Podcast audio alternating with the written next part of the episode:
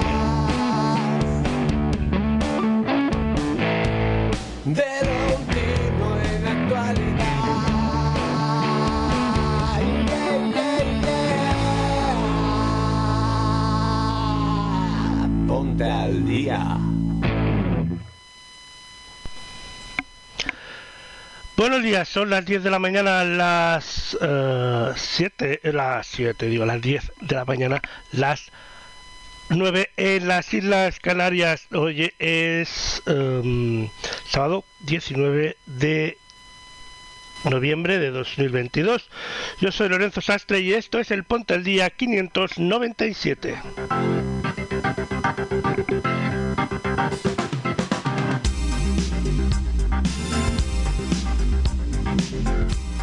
En el programa de hoy hablaremos de Alejos, Pocos y Lejos, de eh, Carlota Valenzuela. También hablaremos de la séptima edición del National League de CSE Go eh, o de Shame que tocará en España. Todo esto junto a la, em, a la pregunta de la semana y también viajaremos con Mónica Diz y tendremos la selección musical de Elena Nicolau desde Londres. Yo soy Lorenzo Sastre.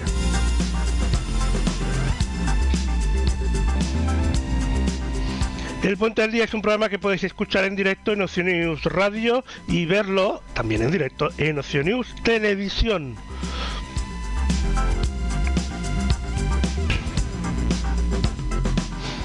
Podéis ver la redifusión del programa en YouTube y en Odyssey, escuchar el programa en las principales plataformas de podcast o en el servicio a la carta de Ocenews.com.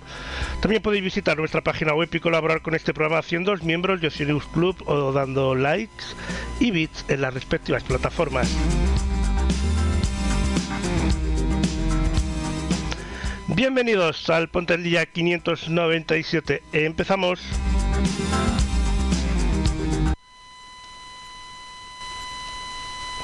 Y como no, empezamos con la pregunta de la semana de la mano del canal Aprende con Nico. Adelante, Nico. Iniciando conexión. Bueno, a ver, vamos a ver, vamos a ver qué es lo que pasa, qué es lo que pasa, qué es lo que pasa, porque esto, a ver, V11, venga, vamos a darle ahí, a ver si ahora funciona bien.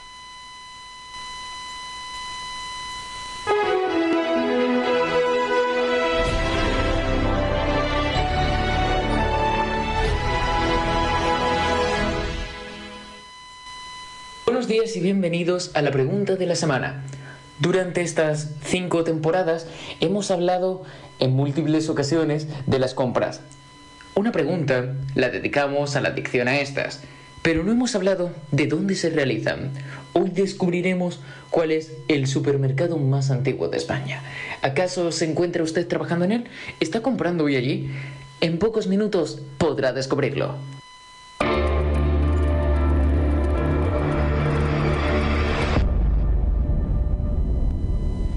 ¿Dónde está el supermercado más antiguo de España? ¿En Asturias? ¿En Valencia? ¿En Castilla-La Mancha? ¿O en Cataluña?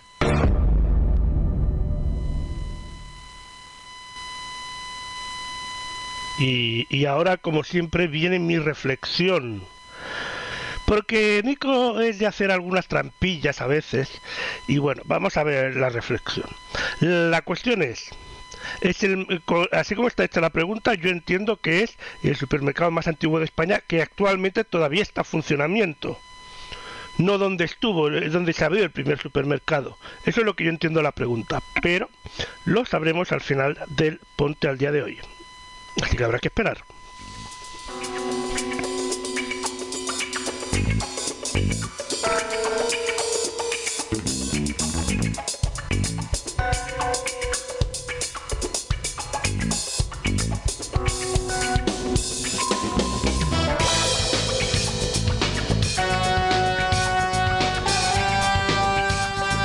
Y empezamos hablando de Kang Daniel. Es el vocalista, compositor y bailarín surcoreano que salió a la fama a principios de 2017 al acabar primero de la eh, segunda edición del reality musical K-Pop Produce 101. Kang Daniel ofrecerá una única actuación en España el próximo año 2023 y será el 31 de enero en la Riviera de Madrid. Las entradas ya estarán a la venta en livenation.es y en ticketmaster.es.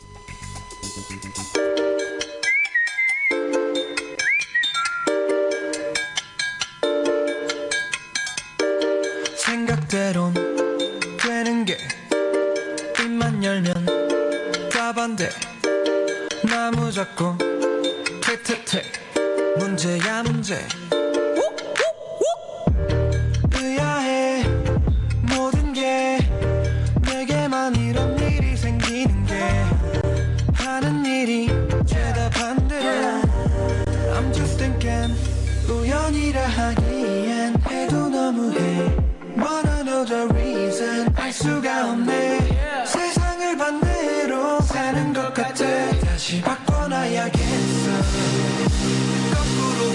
모든 걸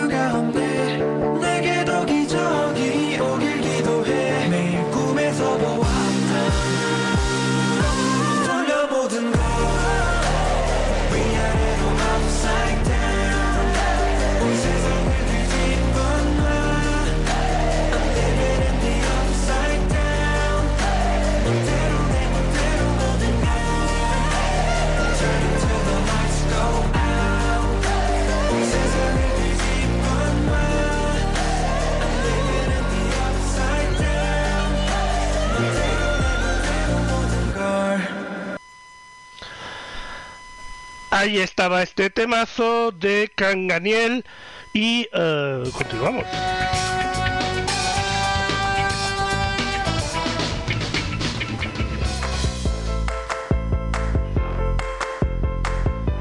Ahora hablamos de la obra A lejos, pocos y lejos. Eh, son cuatro actores que traen a la escena las historias de juventud de sus abuelos y bisabuelos con un intento de comprender sus vidas, sus miedos y sus decisiones. A lejos, pocos y lejos, es un relato que se enfrenta al olvido y al paso del tiempo para sacar del anonimato a tantas historias individuales y familiares. Para entender la historia de nuestra familia tenemos que entender la historia de nuestro país. ¿Qué sabes de tus abuelos cuando eran jóvenes? La compañía Producciones Klepper lleva esta obra de lo que denominan teatro del recuerdo, un teatro híbrido entre el teatro documento y la autoficción. En nave 73, los sábados y domingos, esta obra a lejos, pocos y lejos. Hace unos años le pregunté a mi madre por este momento y me dijo que, mm, que había cosas que era mejor no remover y que no, que dejas el tema. Así que vamos a hacer una obra de teatro sobre ello. Estamos en el barrio de Torrero, Zaragoza. Es el año 1947. Estamos en el año 1954. Estamos en Liñares, Vigo, Pontevedra. Es el de septiembre. Son las 12 de la mañana. Estamos en Alaejos, un pueblo de Valladolid. Si os vamos a pedir, por favor, que cerréis los ojos y recordéis. Recuerda su pelo, sus manos, sus dientes.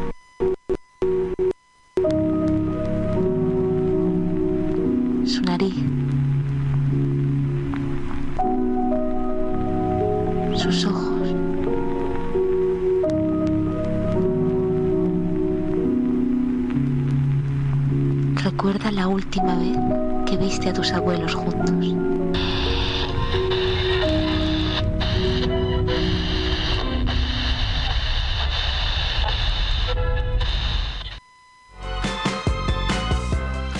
A lejos, pocos y lejos, eh, ya eh, durante los sábados y domingos del mes de diciembre en nave 73.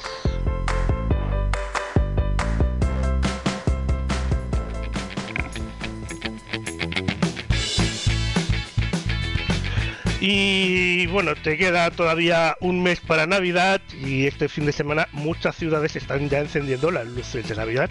Y vamos a contar una historia que no tiene nada que ver con Navidad, pero es una historia realmente increíble, pero cierta, ¿eh? Cierta. De pocas maneras más se puede definir este episodio de la vida de Carlota Valenzuela, que con tan solo 29 años, bueno, ahora ya tiene 30, que empezó un viaje espiritual eh, de peregrinación el pasado 2 de enero de 2022 en Finisterre, con una cruz roja marcada en el mapa.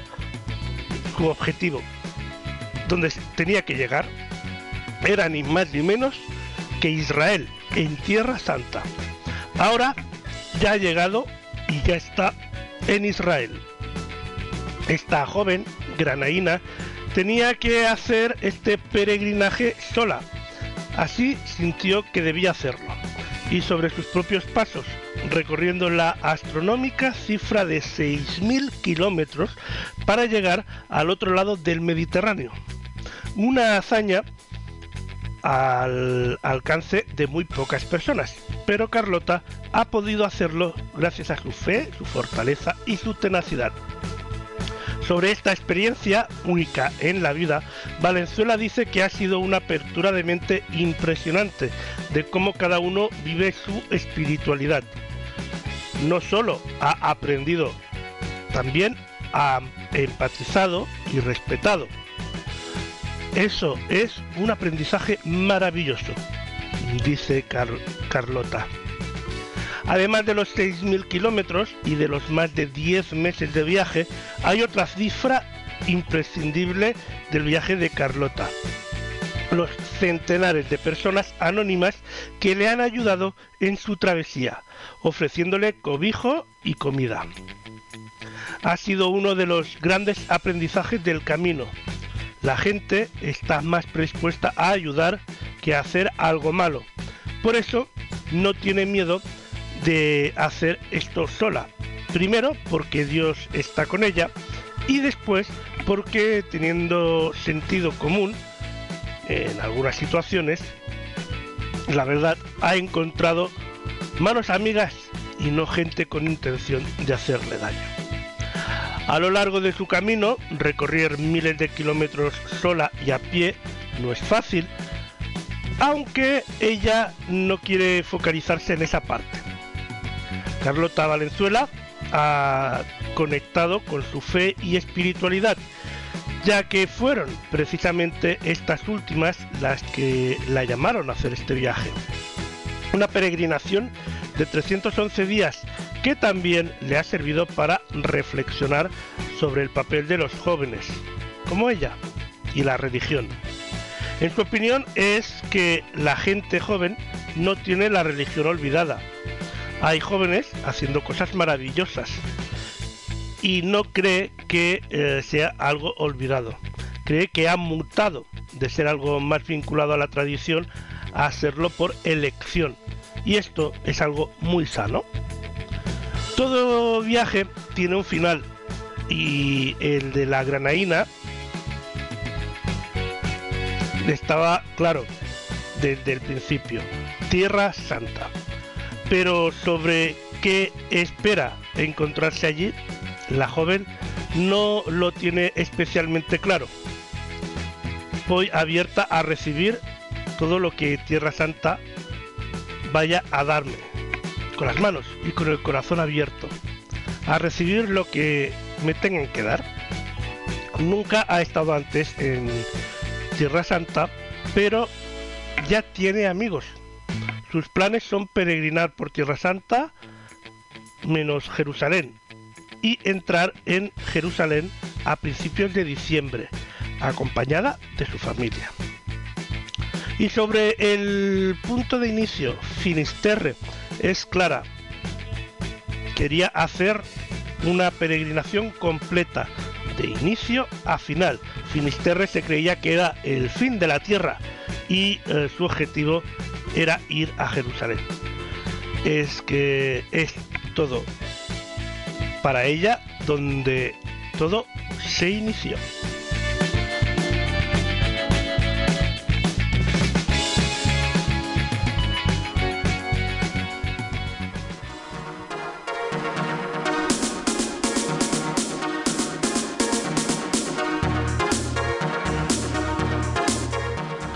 Y ahora es el momento de iniciar nuestro viaje por Latinoamérica de la mano de Mónica Viz. Adelante, Moni. Hola Lorenzo, hola a todos. Hoy les traje el nuevo capítulo de la Feria Internacional de Turismo que se realizó acá en Buenos Aires y espero que les guste y bueno, ahora sí pasemos al video. Y tuve la posibilidad de hablar con la gente de Colombia, pero como te digo, los están eh, más que nada tenías el pequeño sector de turismo, turismo en el sentido de, por ejemplo, que estaba el ministerio de no el ministerio, ministerio, ¿no? Pero la gente que vino en representación del Ministerio de Turismo o Sanmatur o Fitur, pues son diferentes sectores, ¿no? Pero digamos, representativos de la parte ministerial, podemos decir, o del sector de específicamente de turismo, ¿no? Pero básicamente el stand, sea Chile, Uruguay, México, no sé, Colombia, Argentina, tenían, seguramente lo habrás en las imágenes que te estuve mostrando, el hecho de como el pequeño sector con mesas donde estaban las agencias de viaje. Y bueno, tuve la posibilidad de hablar con la gente de Colombia. Atención, 10 puntos. Después, al igual que estuve hablando con la gente de Uruguay, de Estados Unidos, digamos, ¿no? en el stand de España. todos una atención de maravilla y el que más, digamos, tuve la posibilidad de entablar una conversación fue en el sector de Andalucía. Estaba el stand España, en especial el de Andalucía. Yo me acerqué a la mesa, estuve charlando ahí con, con las chicas que estaban como expositores. Bueno, en este caso fue una chica, ¿no? Pero podía ser un muchacho también. Y resulta que justo le fue a, a comentar a un hombre, no debe pasar los 50, no, un poco más, 50, 55, directamente desde España. Entonces estuve hablando ahí y fue el que mejor, y eso que eh, tema, poder hablar con la gente de los diferentes stands, eh, fue todo con una amabilidad, una calidez. Y, pero el de España, indistintamente que eh, yo haya entablado más tiempo de conversación, fue el que, digamos, más cordial fue. Y bueno, la verdad, una experiencia maravillosa. Después, bueno, dentro de lo que es la feria, había stands, por ejemplo, en el caso de San Luis, bueno, en realidad creo que la mayoría, la mayoría de los stands tenían ese espacio de, digamos, comida típica del lugar, bueno, aparte de, querer promocionar el turismo en sus respectivos países o las provincias, acá en el interior del país, había algunas que llevaron cosas típicas, eh, un poquito de la comida típica, por ejemplo de San Luis. Esto se daba más en el interior, o sea, de, en, los stands de, de, ejemplo, San Luis. Mendoza no, no me acuerdo, pero San Luis me acuerdo porque estaba Mendoza, San Luis y lo que es las provincias del norte. San Luis, o sea, hacía como ¿no? un poquitito más así de que incluso no tuve la oportunidad de poder conversar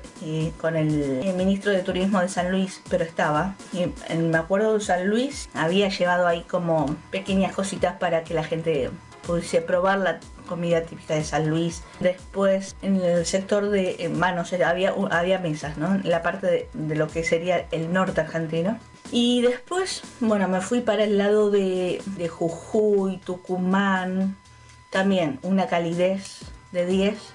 La verdad, fue una experiencia buena, muy buena. Yo creo que del 1 al 10 es, aparte el tema al, al entrar a los que éramos eh, corresponsales, o sea, el tema prensa, también una atención maravillosa. La verdad me gustó, si hay otro año que se puede ir a volver a esta, este recorrido por el mundo de, internacional del turismo, no hay duda que lo volvería a hacer. Y yo realmente le quisiera agradecer al coordinador del, si es que la memoria no falla, del sector de turismo de Jujuy, de la provincia de Jujuy, que se llama Santiago Garcianeco, que fue él que, bueno, como saben, yo hablo mucho con la gente de, diferentes ministerios, ya sea dentro de lo que es la Argentina y de otros países también, ¿no? Y se dio la posibilidad de justo que yo empecé a charlar con Santiago justo cuando yo le había pedido material de la provincia de Jujuy. Estábamos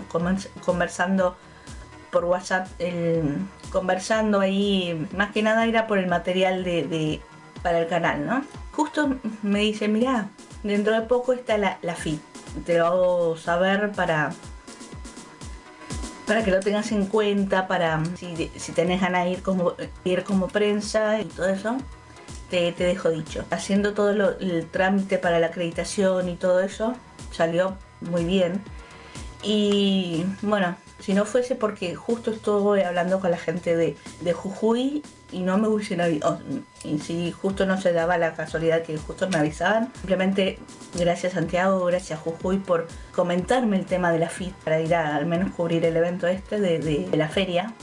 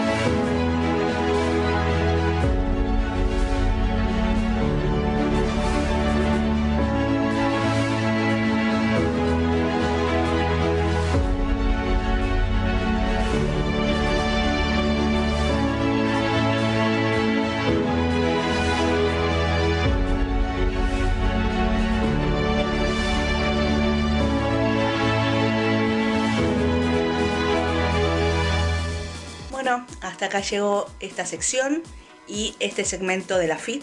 Espero que les haya gustado y nos vemos la semana que viene. Un beso. Chau, chau. Muchas gracias, Moni. Muy interesante, como siempre.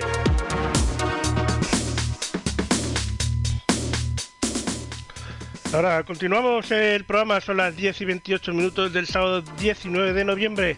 Estamos en directo aquí en tu emisora de radio.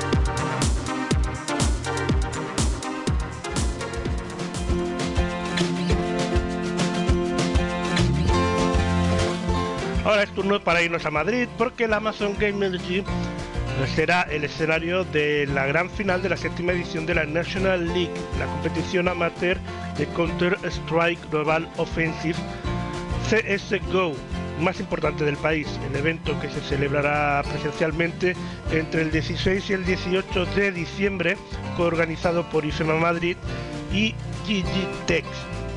Acogerá el desenlace de la competición que comienza a principios de octubre y que coordinará a su coronará, queremos decir, a su campeón el domingo 18 de diciembre. Los dos finalistas competirán en formato de BO3 en una arena PC con 40 ordenadores habilitada especialmente para esta competición y se repartirán un prize pool total de 2.000 euros, 1.500 euros para el equipo ganador y 500 para el segundo. Además de la gran final eh, del domingo 18, la National League también organizará otros torneos abiertos de Valorant y CSGO en Amazon Gamergy, disponibles para todos los aficionados que asistan al evento presencial. La National League comenzó su séptima edición el pasado mes de octubre, con 10 equipos divididos en dos grupos de 5 equipos cada uno que están actualmente compitiendo para clasificarse a los cuartos de final.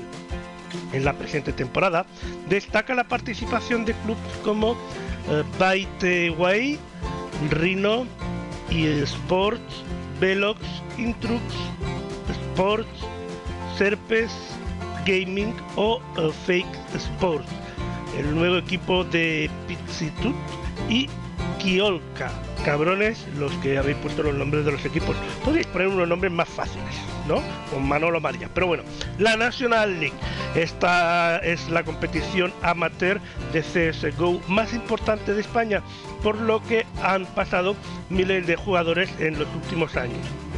Algunos de los cuales han conseguido un puesto para participar en los CSGO como Major Championship.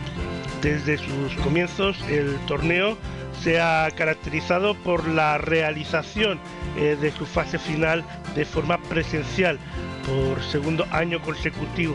Gamergy, Amazon Gamergy ha sido el evento elegido para acoger la Álvaro Ruiz, eh, la CEO de la National League que destaca la importancia del evento Amazon Gamergy. Es un festival único y por ello celebrar las finales de la National League en este evento supone uno de los encuentros gamer más importantes y espectaculares de España. Y además posiciona la liga y a nuestros jugadores aportando visibilidad a los jugadores y equipos y así demostrando que la comunidad de los eSports en España está en pleno auge.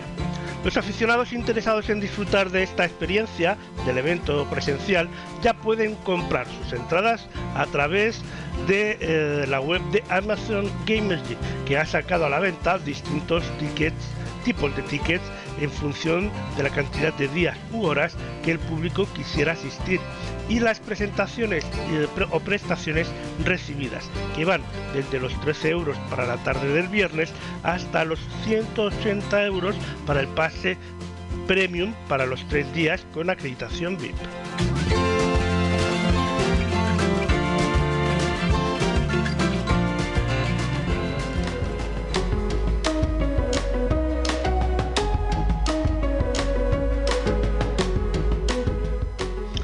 Ahora continuamos en Madrid, pero nos subimos a los escenarios porque Shame eran turistas en su propia adolescencia y su vida no tenía ningún parecido con una postal de destino lleno de encanto y buenas vistas.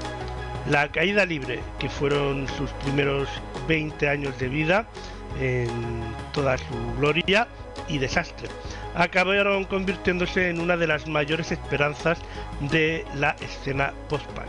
Shame tocará en Madrid, en la sala Nazca, el 19 de marzo de 2023 y en la sala La 2 de Apolo, en Barcelona, el 20 de marzo de 2023.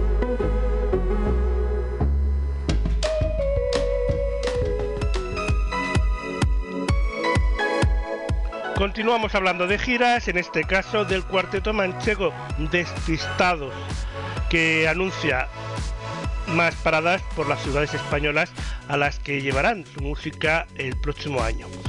Que despistados han dado a la música española algunas de sus canciones más pegadizas, es un hecho.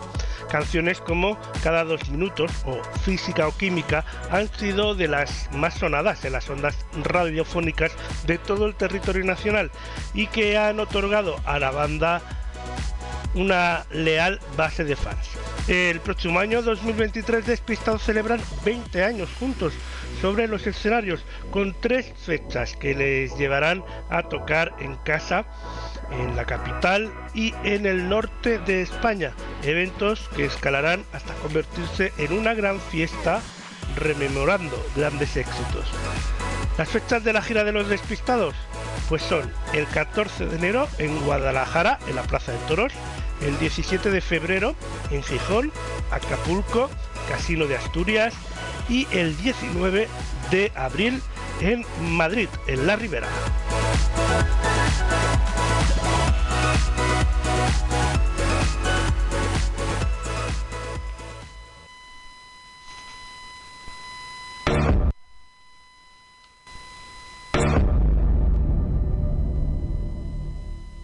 La pregunta de esta semana es, ¿dónde está el supermercado más antiguo de España? ¿En Asturias? ¿En Valencia? ¿En Castilla-La Mancha? ¿O en Cataluña?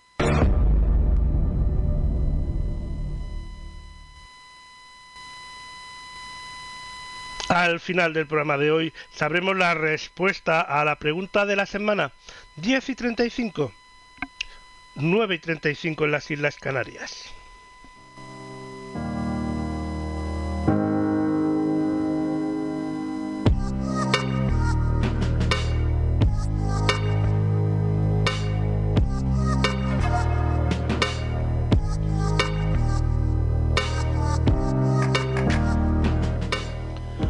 Los amantes de la Navidad están en pleno auge y es que empieza la época en la que eh, empiezan todo tipo de mercados navideños y otros planes para disfrutar de las fiestas en toda Europa.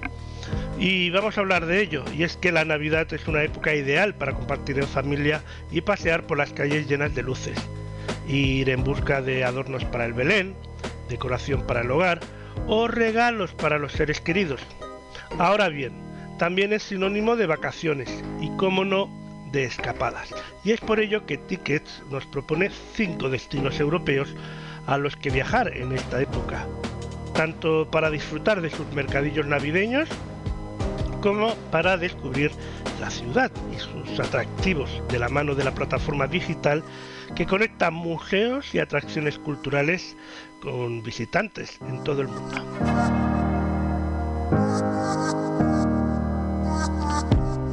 Y empezamos nuestro viaje en Barcelona. Y es que desde patinar en hielo o asistir a conciertos navideños hasta salir a pasear para ver la decoración navideña de los escaparates y las calles o comprar detalles en diversos mercados navideños de la ciudad condal. Son uno de los cosas más tradicionales.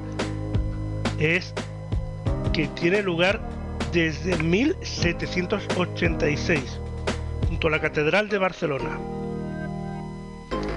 El Mercado de Navidad de Barcelona desde 1786, ni más ni menos recordemos, junto a la Catedral de Barcelona. Se llama, es la Feria de Santa Lucía y este año 2022 se celebra del 26 de noviembre al 23 de diciembre. Una vez hechas las compras, hay que disfrutar de la magia navideña.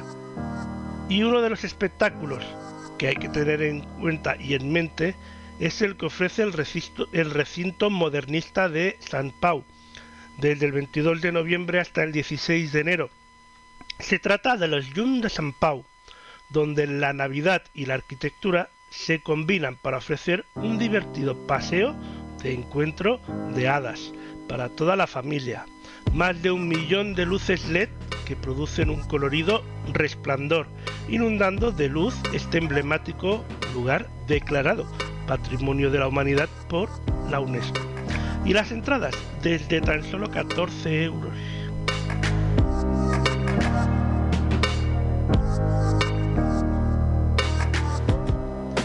Vamos a Múnich y es que la capital baviera al sur de Alemania es una de esas ciudades perfectas para pasar la época navideña. Desde que comienza el adviento, la ciudad se llena de puestos de regalos, adornos o especialidades gastronómicas que solo pueden degustarse en Navidad. El recorrido por los mercados de Navidad de Múnich incluye la visita al famoso un momentito a ver si digo bien el nombre porque madre mía, en alemán encima Mark o algo así, originario del siglo XIV, en el que degustar unas galletas de jengibre o vino caliente mientras se busca el regalo perfecto. Asimismo, se visita el pueblo de la Navidad en el patio del, del Palacio de la Residencia Real, el Palacio de Belénes y el popular mercado medieval. Los precios desde 18 euros. Una vez en la ciudad, habrá que aprovechar también para acercarse hasta el castillo de Nautsch-Wallenstein, anidado en la cima de una montaña sobre el pueblo de Honschangau. Toda la fantasía románica del siglo XIX y galardonado como el lugar más destacado del mundo en los Remake New Awards 2022.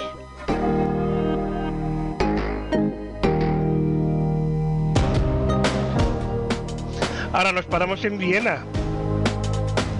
Y es que la magia del Adviento se respira en casi toda la capital austriaca desde el ayuntamiento, sus plazas, palacios, sus callejuelas celebran con gran alegría esta época tan especial.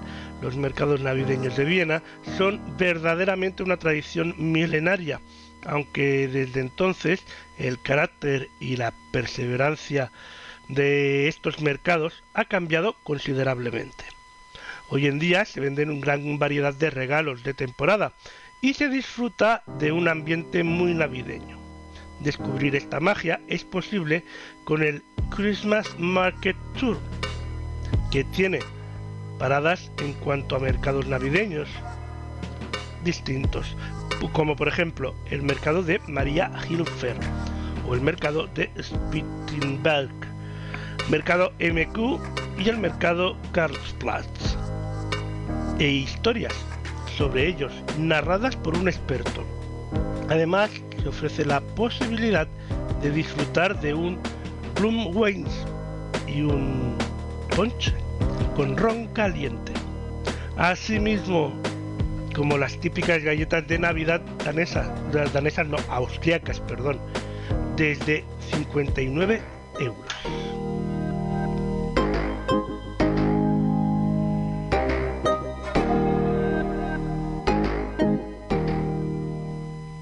Nos vamos hasta París y hablamos de Tío Vivos, pistas de hielo, conciertos, compras en mercados navideños, vino caliente, espectáculos y sobre todo mucho ambiente. Es lo que nos espera a los visitantes en París. Y es que el París más navideño es lo que encontramos. Quienes planteen ir en busca de regalos o de adornos navideños tendrá que acercarse a cualquiera de los mercados que abren por toda la ciudad desde el famoso mercado de la Navidad, de los Campos Elíseos, con su preciosa noria y sus pequeñas cabañas de madera, hasta el mercado de Navidad en la Defense, el más grande de la ciudad y uno de los más pintorescos. Por otra parte, la capital francesa es amante de las decoraciones navideñas, por lo que subirse a un autobús descapotable para un recorrido nocturno para ver las luces es una idea estupenda. Su duración es de 90 minutos. Incluye una bebida típica caliente y audioguía con canciones navideñas, desde tan solo 32 euros.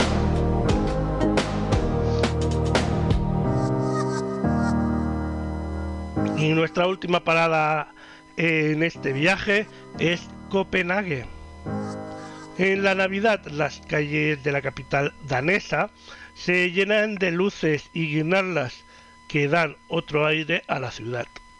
A pesar del frío, mientras que las tiendas se esmeran en decorar sus escaparates con inmensos y elegantes adornos, además de una bonita decoración, Copenhague es conocido por sus mercadillos de Navidad en los que comprar desde artesanía local y productos de eh, lana hasta platos típicos de la época. Uno de los más singulares es el que lleva a cabo en el Zoo de Copenhague, con un ambiente navideño aderezado con una gran cantidad de experiencias y actividades, como un encuentro con Papá Noel o más de 30 puestos para comprar adornos y regalos. No hay que olvidar la Navidad en el Tivoli, cuando el parque de atracciones se convierte en una fiesta para los ojos con adornos festivos por doquier, un acogedor bazar navideño y en Nochevieja un espectáculo inolvidable con fuegos artificiales.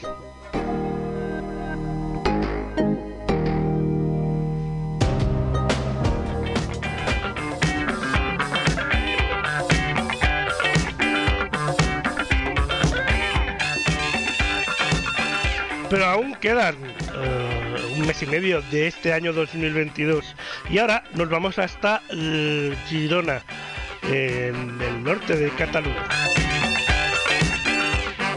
Y es que Girona no es una ciudad de paso, ni siquiera de un solo día. Son muchos años de historia y cultura concentrados en lo que se debe saborear paso a paso, sin prisas. Desde la visión de las casas de Ontiñar, con sus intensos colores pastel reflejados en el río, hasta la imponente catedral cuya singular nave constituye un espacio gótico abovedado más ancho del mundo, 23 metros, sin olvidar su casco antiguo, uno de los mejor conservados de Europa. Más allá de los atractivos, y estos atractivos que os estamos contando, el Patronato de Turismo de la Costa Brava de Girona propone ocho razones adicionales para que la ciudad de los cuatro ríos merece una escapada de varios días antes de que acabe este año 2022.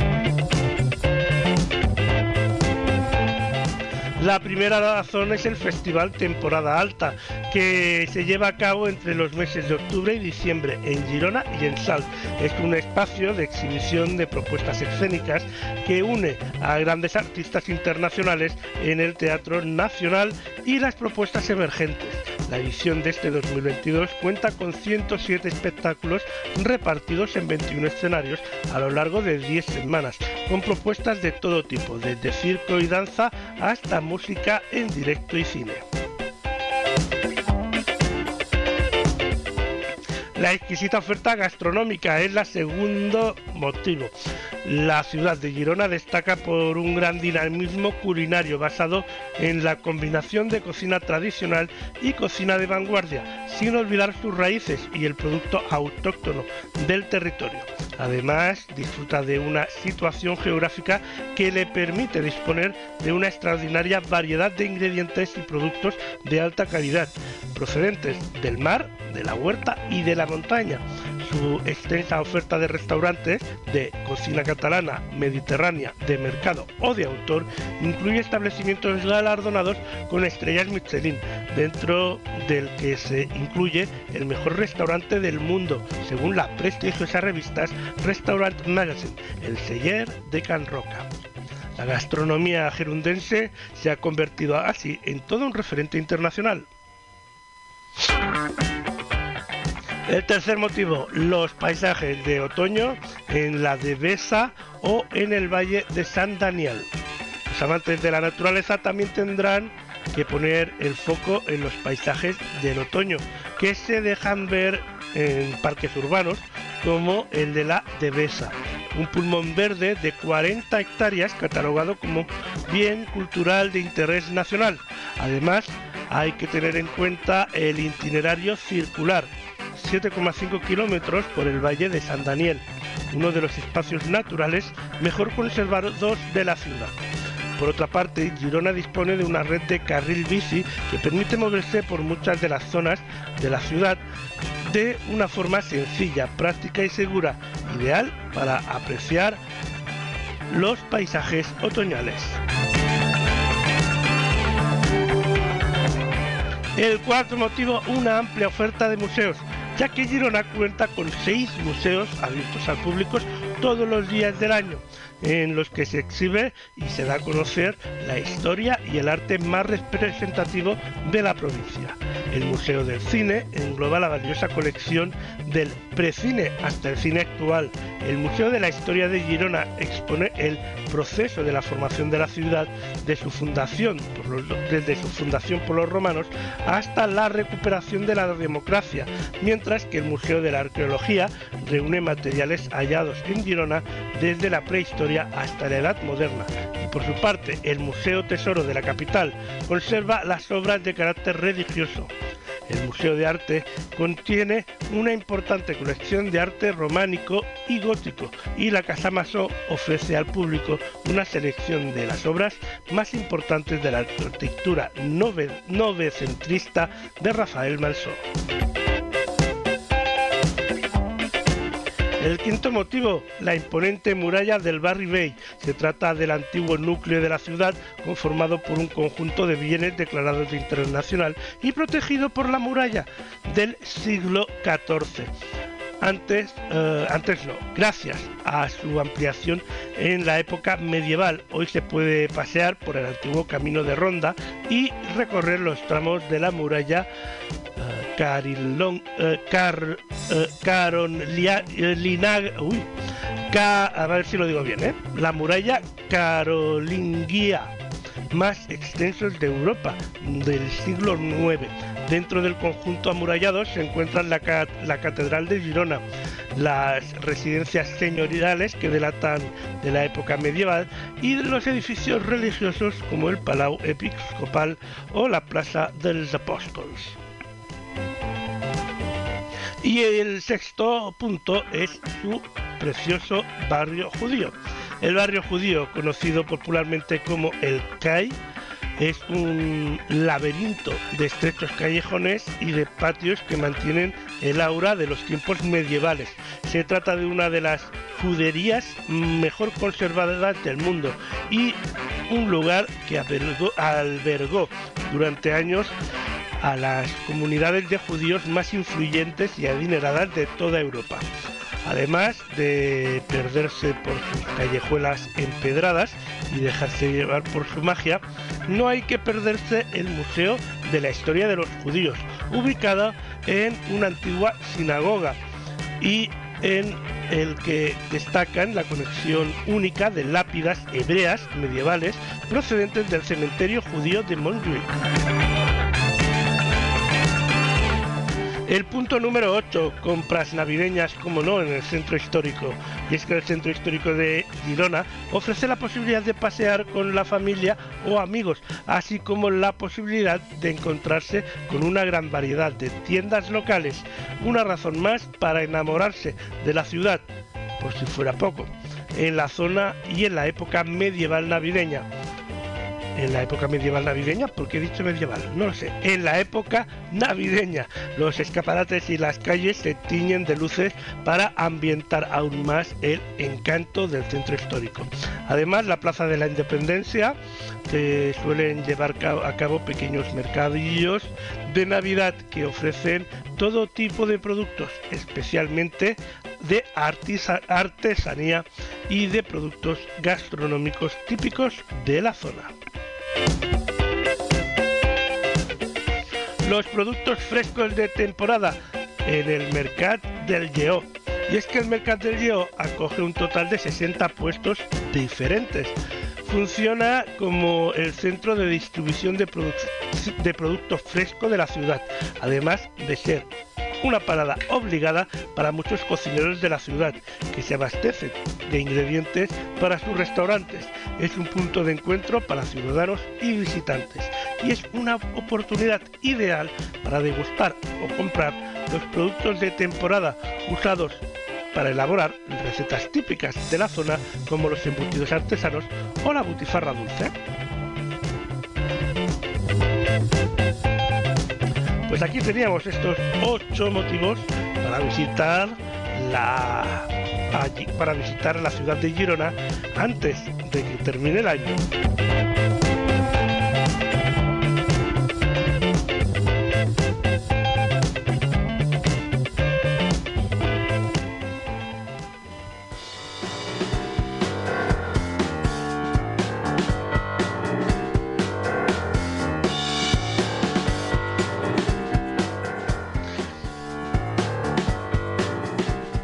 Y ahora hablamos de los terceros encuentros iberoamericanos MACOMAT, que se articulan ya como una cita clave para plantear los retos presentes en el ecosistema de las artes escénicas contemporáneas. En esta tercera edición, que se desarrollará del 21 de noviembre al 4 de diciembre, apuestan por generar un contacto directo tanto con el tejido creativo emergente como las diferentes estructuras de gestión y producción de la escena alternativa. Para ello, asumen el desafío de desarrollar una mirada plural sobre el hecho escénico con dos semanas de actividades con la intención de generar un espacio de reflexión, diálogo y conocimiento situado. Y en la edición, en esta edición se desarrollarán un programa más amplio a partir de dos líneas de acción principales. La primera de ellas bajo el epígrafe Mentoring y acompañamiento a la creación emergente. Y la segunda responde al título Nuevos públicos, modelos y necesidades. A estos encuentros de la segunda semana se podrá asistir de forma presencial acudiendo a la sala Tarambana en Madrid o de forma telemática a través de un canal de vídeo habilitado para tal efecto. En paralelo, las jornadas de trabajo se podrán disfrutar de siete trabajos escénicos del circuito de la red de teatros alternativos de Madrid en diversas salas socias del Macomat, que junto a los a las programaciones expandidas cierran el programa de esta tercera edición. Estos encuentros cuentan con el apoyo del Ayuntamiento de Madrid y la Comunidad de Madrid y son posibles gracias a las salas que integran Macomat, que son Azarte, Bulubud 21.000, no 21.000, no 2.120, Cuarta Pared, DT Escenario Escénico, Espacio Escénico, El Umbral de la Primavera, la Encina, Teatro Nave 73, 9 Norte, Sala Tarambana, Teatro del Barrio, Teatro La Usina, Teatro La Garda, Teatro Pardillo y Teatro Til Til.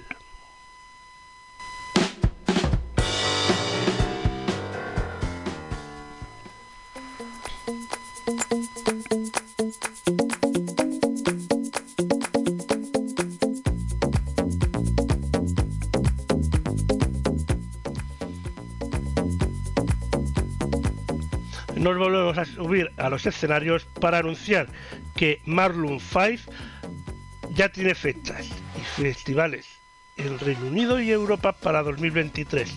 Y es que incluyen 7 shows como cabeza de cartel y varios festivales, comenzando en el Paseo Marítimo de Algés, en Lisboa, y terminando en el O2 de Londres. Pero lo que nos interesa en España, el 15 de junio de 2023 en el Wizzing Center de Madrid y el 16 de junio de 2023 en el Palau Sant Jordi de Barcelona. Las entradas ya están a la venta en livenation.es, en Ticketmaster y en el Corte Inglés.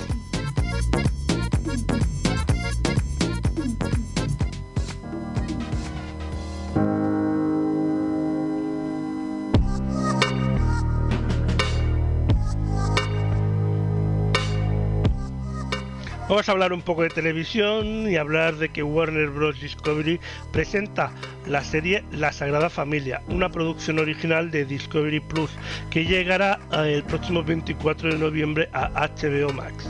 Además, el jueves 24, a partir de las 10 y media de la noche, en el canal D-Max se emitirá el primero de los cuatro episodios que componen la esperada serie documental sobre el clan Pujol Ferrusola, dirigida por David Trueba y Jordi Ferre Ferrerons que estará disponible al completo en exclusiva en HBO Max. No diré res, no diré res. No diré... Cuando no le apetecía te decía, el això no toca, no? esto no toca, y se quedaba tan pancho, ¿no? Ahora no toca. Això no toca. No toca. Eso sí no toca. No toca. Soy el puto Pujol. A mí no me va a pasar nada.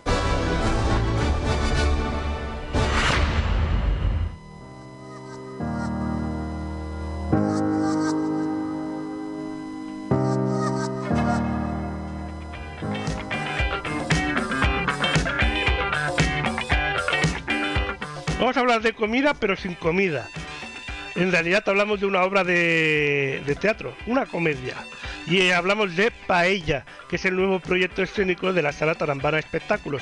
Una comedia muy humana que cuenta con un equipo artístico de auténtico lujo. David Fernández, Fabu, es el creador de este plato que está dirigido por Víctor Velasco, coreografiado por Amaya Gacelote, iluminado por Lola Barroso y con el diseño escénico de Laura Ordaz, y que cuenta con la música original de Momo Cortés y los arreglos de Diego Miranda. Nerea Moreno y el propio David Fernández Fabu serán los intérpretes y encargados de dar el sabor definitivo a esta jugosa creación.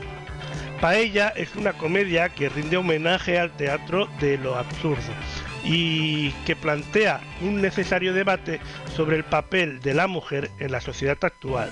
Si bien hemos avanzado mucho en este sentido, una mirada en profundidad nos hará descubrir que los personajes femeninos siguen estando escritos por hombres. Esta producción de Tarambana Espectáculos tras haberse estrenado en la pasada edición de Surge Madrid, eh, la novena muestra de creación escénica, llega a su casa, a la Sala Tarambana, donde estará programada los sábados del mes de diciembre. Bueno, los sábados 3, 10 y 17, antes de Navidad.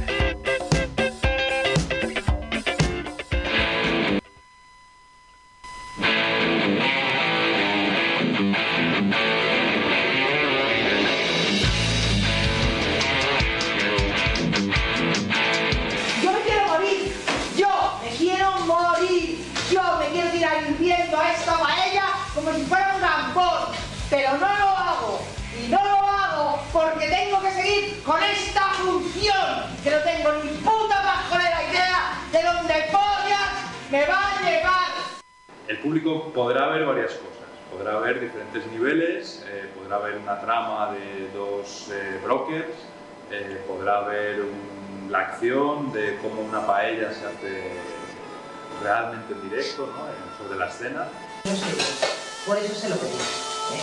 Se lo podría haber pedido el lunes en la oficina, tranquilamente, con un café de máquina. Yo lo estoy disfrutando mucho y como yo considero que un director no deja de ser un primer espectador, eh, siempre me ha pasado que cuando he disfrutado mucho los, eh, procesos de determinados proyectos,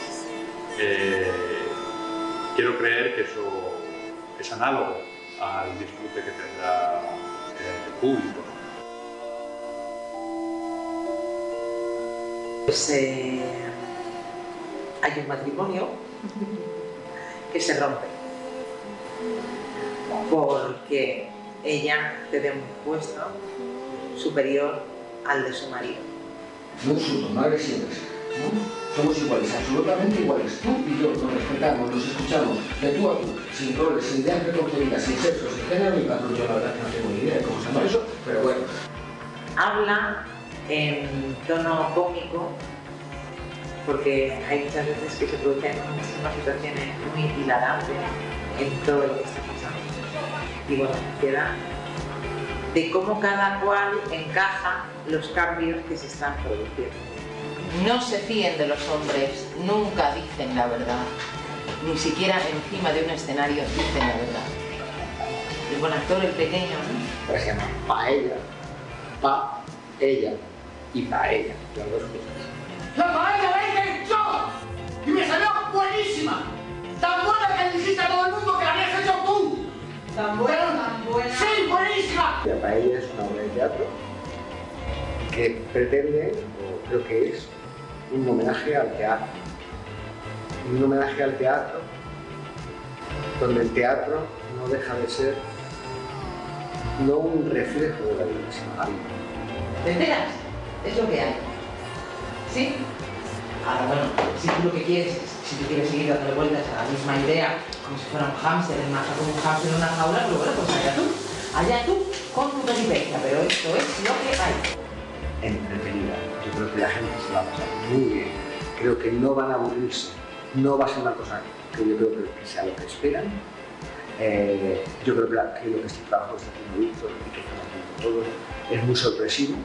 Pero no porque queramos ser sorpresivos, sino porque, es, porque lo es.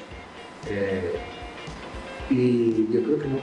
Que la virtud que tiene, o la que yo percibo que tiene, es que no pasan, no paran de pasar cosas.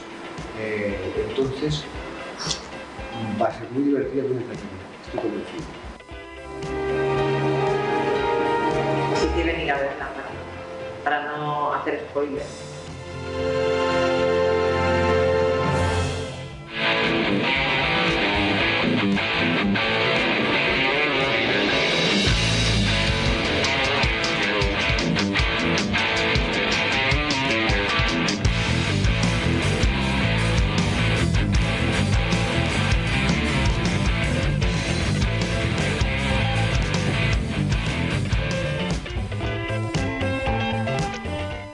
Pues recordad que los sábados 3, 10 y 17 de diciembre de 2022 Paella estará en la sala Tarambana de Madrid.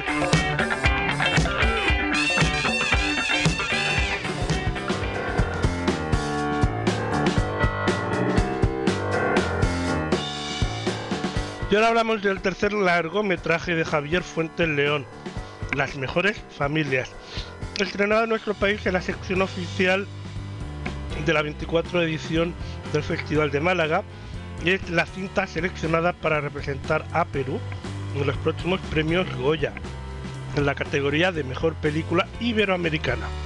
La película llegará a las plataformas el próximo martes 22 de noviembre, cuando estará disponible en Movistar Plus.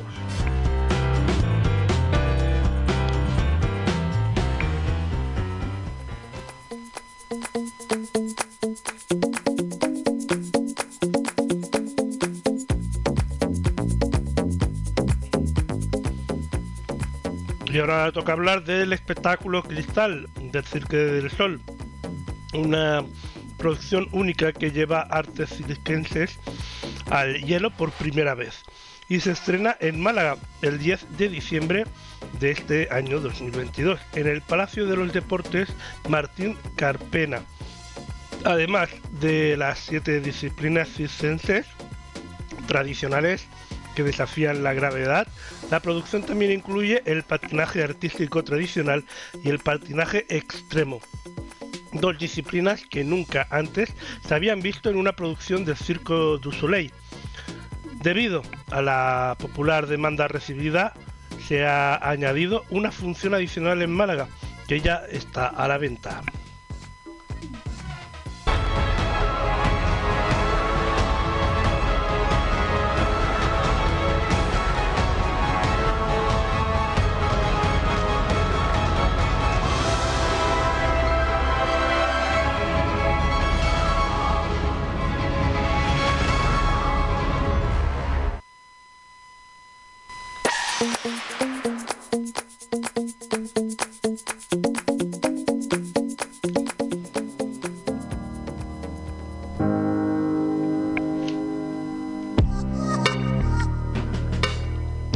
Primer largometraje de Amat Mayor del Pozo se titula Misión a Marte.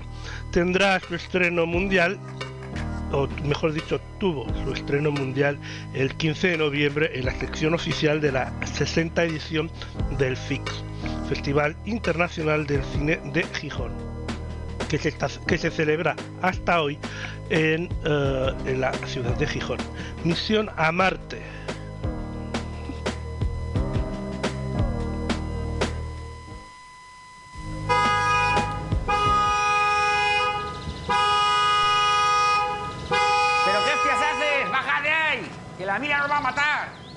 Que me voy a Marte solo!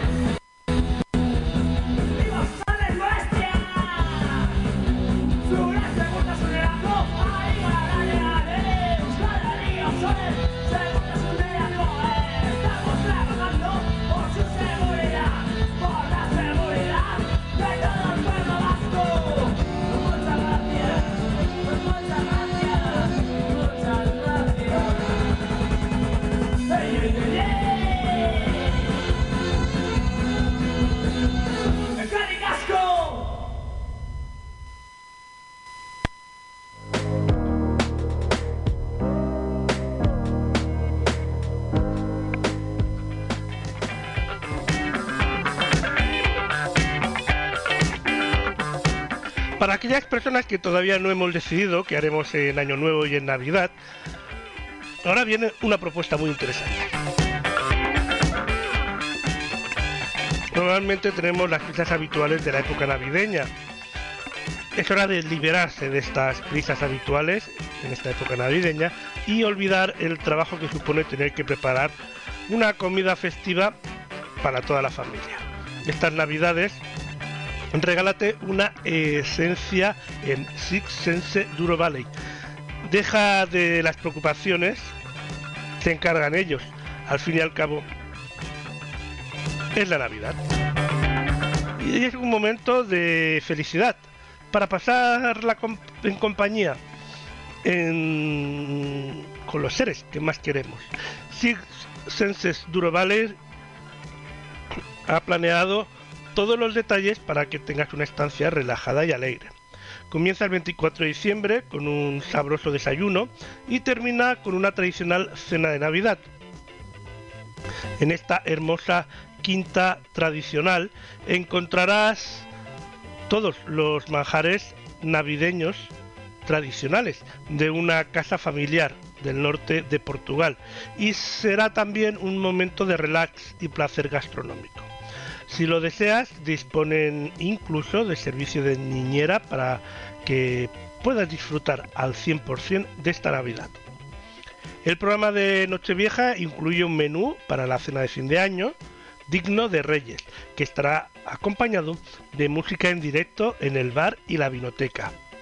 Los fuegos artificiales serán una despedida y una llegada al año que se espera con mucha ilusión. Al día siguiente también habrá un brunch de Año Nuevo para los huéspedes que entren en 2023 con una excelente experiencia gastronómica. Entre el 22 de diciembre y el 2 de enero está previsto un calendario de actividades en el hotel para todas las edades. Su objetivo será introducir la reconexión entre familia y los amigos y volver o envolver, mejor dicho, a los participantes en un ambiente festivo.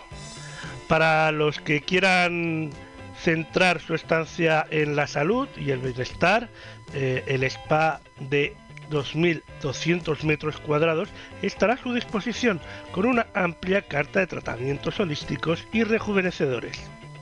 Como singularidad, este spa cuenta con una evaluación del bienestar, el examen Six Senses Integrate Wellness, que constituye la base para la creación de un programa personalizado para impulsar el metabolismo, los niveles de energía y la salud en general.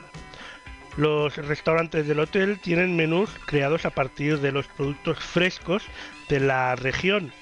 Los platos elaborados por el equipo de cocina del hotel no solo son deliciosos, sino que también reflejan los valores de la marca Six Senses. Bienestar, sostenibilidad medioambiental y social y conciencia global. En Six Senses Dura Valley el bienestar y la salud de los huéspedes es un factor fundamental en el diseño de todos los menús.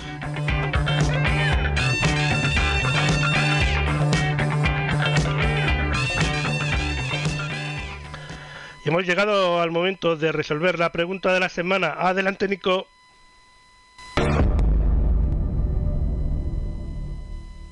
La pregunta de esta semana es, ¿dónde está el supermercado más antiguo de España? ¿En Asturias? ¿En Valencia? ¿En Castilla-La Mancha? ¿O en Cataluña?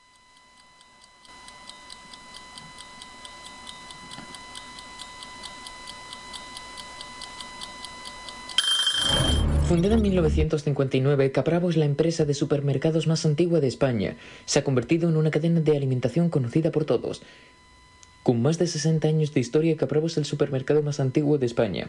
Fundada en 1959, esta empresa catalana fue una de las primeras del país en poner en marcha un modelo de negocio novedoso en el país para la época que todavía se mantiene con éxito en el mercado. Después de que el sector de la alimentación en España se bastara con un modelo de pequeñas tiendas de barrio, el Plan de Estabilización Económica de 1950 buscaba acabar con la economía autosuficiente que predominaba en el país. Entonces, los emprendedores españoles decidieron trasladarse a Estados Unidos para comprobar por sí mismos las claves del modelo del supermercado que perdura hasta la actualidad. Se trataba de un modelo de autoservicio donde era el propio cliente el que se abastecía a lo largo del supermercado y terminaba pagando en caja. Algo inédito en la España de entonces. La investigación dio lugar a varias cadenas de alimentación que se basaban en esta fórmula. Supermercados españoles en Madrid, autoservicios, Benavides en León y la propia Capravo en Cataluña fueron los pioneros.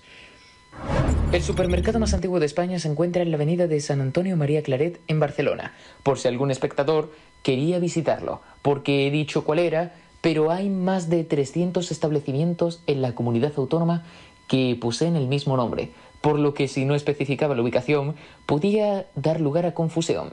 Si la pregunta te ha gustado, pulsa me gusta y no olvides seguir a Lord Ducumel, a Voz Silenciosa, Luna Wine, Mónica, dice Elena, Nicolau, Aprende con Nico, a todas las personas que hacemos posible este programa, esta sección y todas las secciones que se emiten aquí, en Ponte al Día. La semana que viene vuelvo con una pregunta tan interesante como esta y en breve arrancará la edición Navidad. Os espero la próxima semana. Os deseo que paséis un feliz fin de semana y una feliz semana. Hasta dentro de siete días. Valentín, echa el cierre.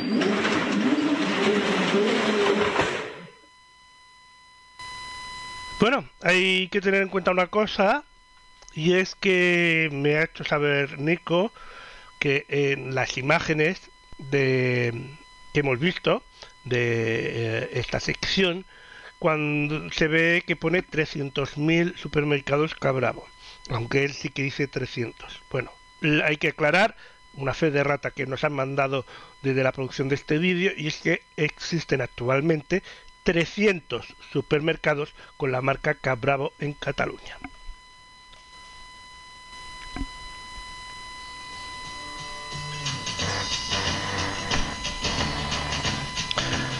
Y llega el momento de despedir el programa de hoy. Sí, sí, de despedirlo. Y es que parece mentira, pero ya eh, son ni más ni menos que las 11 y 17 minutos y ya hemos visto todos los temas para hoy. Nosotros nos vamos, volvemos el próximo sábado. No sin antes recordarte que de lunes a viernes a las 8 de la mañana estamos con Buenos Días España. Feliz fin de semana.